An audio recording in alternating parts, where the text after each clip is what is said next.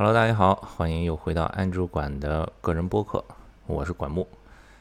今天啊，就把前面说了好久的这个照相机的这期给录了，因为前一段我不是借了一个数码的哈苏的中画幅的相机嘛，呃，那段时间正好回青岛出差，也带着拍了一点照片。这些照片在哪儿能看呢？就是你除了在小宇宙这个本身的这个介绍里会放几张简单的照片之外，你可以去我的博客，三 w 点儿管木的拼音点儿 name 就是名字，三 w 点儿 g u a n m u 点儿 n a m e。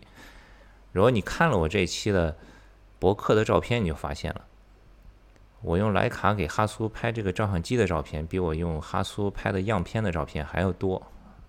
就很明显的表明了我的身份，我是个器材党，对吧？我拿相机过来是拍相机的，不是拿相机去拍照的。所以在今天开始聊之前呀，先声明一下，我确实是一个就纯业余爱好初学者中的初学者。如果有大师不小心进来听了这期节目，也别太当真啊。先说一说这个相机的这个来由吧，就是照相机这块儿，我刚才说我是一个器材党。嗯，也不为过。虽然我在微博上天天说器材不重要，对吧？相机、手机不不用最新的，你用现在的手机都差不多，就关键看你怎么拍。但是我在买相机这件事上呢，还是就是挺谨慎的。你比如说，我买这个徕卡 Q，其实我在徕卡 Q 之前呢，我还考虑过索尼有一个 RX 一，那个也是全画幅的口袋机。我就是买相机，我就想尺寸要小，底要大，就这么一个要求。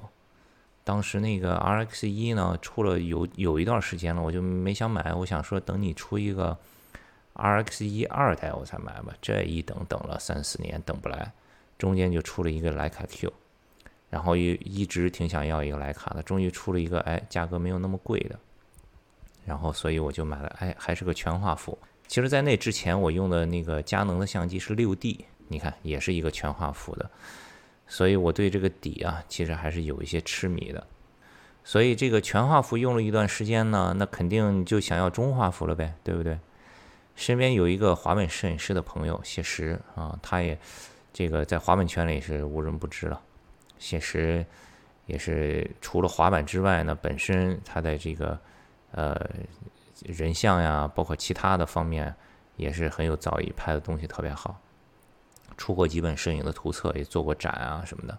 谢石有一款富士的五零 S，是叫五零 S 吧？就是那个中画幅的。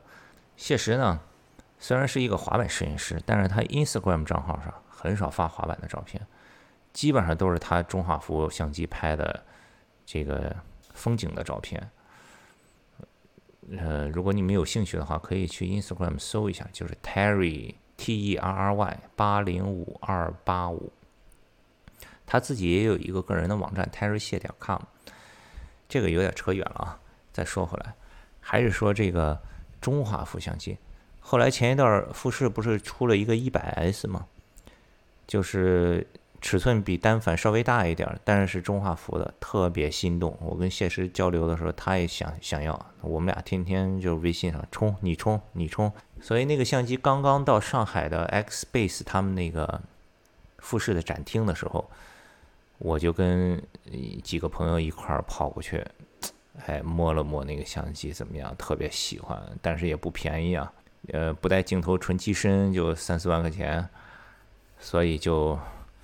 忍了，但是这个事儿呢，中对中画幅相机的这个渴望呢，就一直埋在我的心里头了。很多年以前跟索尼曾经合作过一次，因为那个时候索尼开始出了一个像 GoPro 那样的白色的运动相机，不知道大家还记不记得？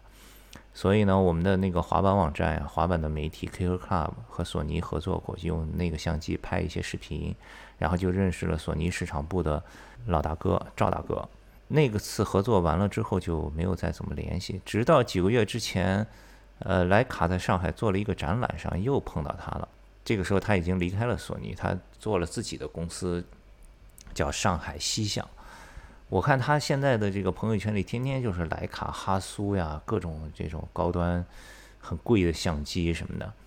所以我就跟他聊起来了。他说：“哎，可以借你用呀，你想想要的话，哇塞，这我可真是太开心了。”所以我本来想跟他借的是哈苏那款，有点像单反的，就是可以手持的那种，那款叫什么型号我也记不太清楚了，跟他借那款。然后他突然跟我说：“说嗨，我给你借一个那个九零七 X 吧。”然后我就上网一搜九零七 X，我的个天呐，这也太棒了吧！这不就是那个经典哈苏的腰部取景的这样一个传统机型的这个数码款吗？然后千恩万谢，所以那个赵大哥就把这机器借给我了。借给我之后，正好那段时间我们有一个拍摄的活儿，是去青岛给一个滑板的品牌拍 logbook，呃，不是我拍摄啊，但是我就把这机器带着了，我就做个侧拍摄影师吧，反正就是随身。带着，反正跟着拍一拍，玩一玩。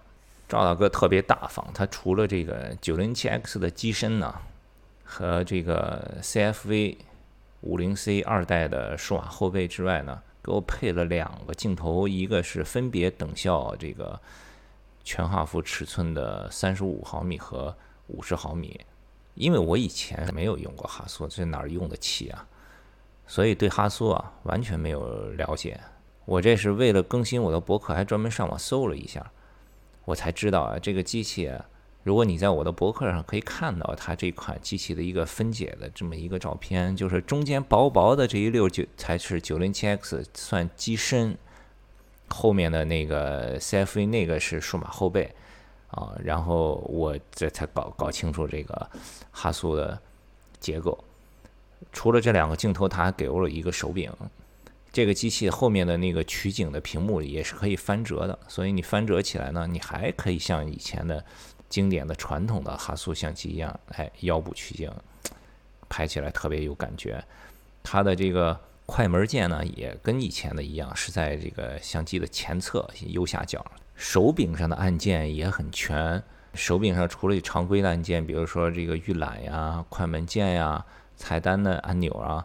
它的那个手柄的拇指的位置呢，还有一个拨杆儿，这个拨杆儿也特别好。除了在各个菜单之间切换选择，这个拨杆儿还可以调节你的呃对焦点的位置，这个就用起来很方便。我其实还是不太喜欢在屏幕上点对焦点选位置。说完了这个相机的一些硬件上的呃特点之外呢，我说一下用这个相机来拍摄。我以前从来没用过中画幅相机，也不太会用。呃，包括之前在跟谢石沟通的过程中呢，他也反复的跟我说，中画幅比较适合像什么人像呀、景观呀这种静态的拍，动态的不太行。我这次回青岛就是呃尝试着用它拍动态的，就是还是按照我以前用徕卡 Q、用以前用佳能的那种方式来拍摄，彻呃真的是深刻的体会到，确实是因为中画幅相机。可能是因为它的这个画幅比较大，它那个 CPU 这个算力要求比较高，它不像以前使用的相机反应那么快，按下快门马上就可以拍摄。它有一个那个快门时制，这个还挺明显的。这个感觉让我想起来什么，有点像早期的 iPhone，刚刚出来 iPhone 的时候，或者是再往前推，以前我买的那种卡片相机什么的。你比如说，我还拿它拍滑板那几天在青岛，就是你得。先多拍几张之后，你慢慢的找到那个快门实质的那个时时间差有多少，你要提前预判。你看它滑过来，开始打地到什么地方的时候，马上按下快门，然后啪咔嚓，正好能抓到它滑板腾空在最高点的这个时刻。所以这个用下来嘛，自己玩玩还行，真的拿来干活就肯定是。不行的，所以这个就比较适合像在棚里啊，就是拍，或者是你拍一些风光呀这样的，呃，不太需要快速反应的场景。因为它的底很大，所以呢分辨率很高，这个照片出来的尺寸也是很可观的。我拍摄 RAW 的文件呢，一张照片应该是在一百多兆，所以你这个出去一天下来，就几个 G 的照片很正常。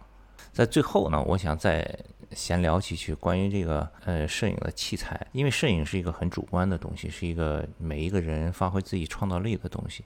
你说这个很贵价的、特别贵的中画幅的数码相机，和很普通的那种卡片相机或者是手机之间的区别有多大呢？在今天，你比如说把照片经过裁剪上传到网上，发到朋友圈，微信再给你压缩一遍，对吧？就会损失掉很多很多的细节。但是这个不同的相机，你拿在手里的感觉是不一样的。为什么那么多人喜欢徕卡？我为什么？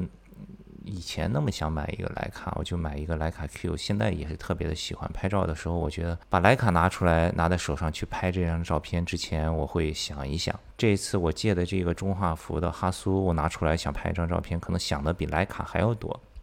我还记得我刚拿到这个相机的时候，我就站在办公室的门口拍我们的院子。我从取景器里，从这个哈苏的取景器里看到我们办公室门前这个。很杂乱的有树叶的院子，我都觉得哇，这个很看起来也是跟我以前平日里用肉眼看到的是不一样的。好的相机，好的品牌，他们在过去的几十年、上百年的时间里面做的事情，其实就是在赋予他们的产品一种魔力，让他让这个消费者拿到他们产品以后，能激发他们内心里的这个创作的欲望。我觉得这个是最重要的一点。而不是简单的字面上的这些数字上的参数，这个时候肯定会有人跳出来说，还不是因为贵嘛，对吧？对呀，其实这个也没错。那为什么它可以卖得贵？如果是另一个品牌，一个新的品牌跳出来，同样的把参数拉得很高，卖很贵，你就不愿意买呢？我觉得这个也不是简单的贵的原因，肯定还是有它背后的一些品牌文化积累的因素。另外说到这个拿起相机拍摄前的思考，我又想到前一段时间，啊，影视飓风他们现在也开始做播客了，在小宇宙上也有，就叫无限进步。他们第二期讲的是摄像机，就是是不是越贵的器材越好。呃，在那期节目里面，他们就有聊到这个 GoPro。我以前拍视频一直在用 GoPro，我现在也是随身带 GoPro，我有很多 Vlog 都是用 GoPro 拍的。我虽然买了这个 Zcam，但是也嗯拍过两三次吧。大部分时间我还是喜欢用 GoPro。为什么呀？因为就是 GoPro 它足够简单，你拿起来这个器材以后，你不需要去想太多的这个参数设置啊，对吧？什么码流呀，就各种不同的 log 呀，呃，这个什么色温呀，这个等等的东西就很烦。就是用 GoPro 的原因，就是因为对于普通的使用者来说。可能脑容量真的是不够，我就是这样。就是如果我花太多时间在开始拍之前，你要去考虑那么多参数的设置，我就没有时间和没有足够的脑部算力来考虑我该怎么拍，我的创意的部分就没有了。对专业的、受过专业训练的人，可能这并不是一个问题。照相也是一样，为什么市面上那么多的全画幅的相机，我就是喜欢徕卡 Q 和索尼的 RX1 呢？就是因为。他们是固定镜头的，是不可换镜头的，就是等效三十五的。因为固定镜头的好处就在于，帮你减掉了很多的选项，不要去想那么多。你现在手上只有这一个选择，你把你所有的脑部的算力都留给怎么样用好这一枚镜头，怎么通过这个焦段的镜头来完成最好的构图。这次赵大哥，我在一开始说过。呃，非常慷慨，借了我两枚镜头，但是实际上呢，那个等效五十的，我在装上试拍了几张之后，全程也没有怎么用过，基本上都是用三十五的拍的。我这个人还是喜欢选择少一点，把手上现有的选择给它做到最好，好吧？今天就关于这个哈苏的相机就先聊这么多，也再次感谢赵大哥，呃，借我这个相机。如果你们感兴趣的话呢，也可以通过他的微信联系他。在小宇宙的这个介绍里面，以及我呃个人博客的文章呃末尾都有放他的微信和联系方式。也谢谢大家收听这期节目，我们下一期再见。